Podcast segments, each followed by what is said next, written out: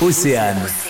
On n'arrête pas le progrès. Alix, Louise et Katia, trois drôles de dames ingénieurs agroalimentaires. Elles se sont rencontrées dans une association qui œuvrait pour les personnes en situation de handicap et décident de créer leur entreprise, la biscuiterie Andy Gaspi.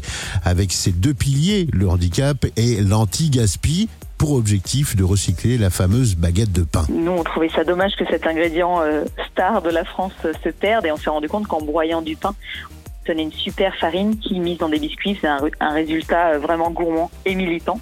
Donc on s'est tourné vers, cette, vers cet invendu-là pour donner naissance à nos petits biscuits. Le quignon, c'est son nom, il est fabriqué en Loire-Atlantique à Nantes. Tous nos biscuits sont aujourd'hui fabriqués, conditionnés et préparés par des personnes en situation de handicap mental et psychique.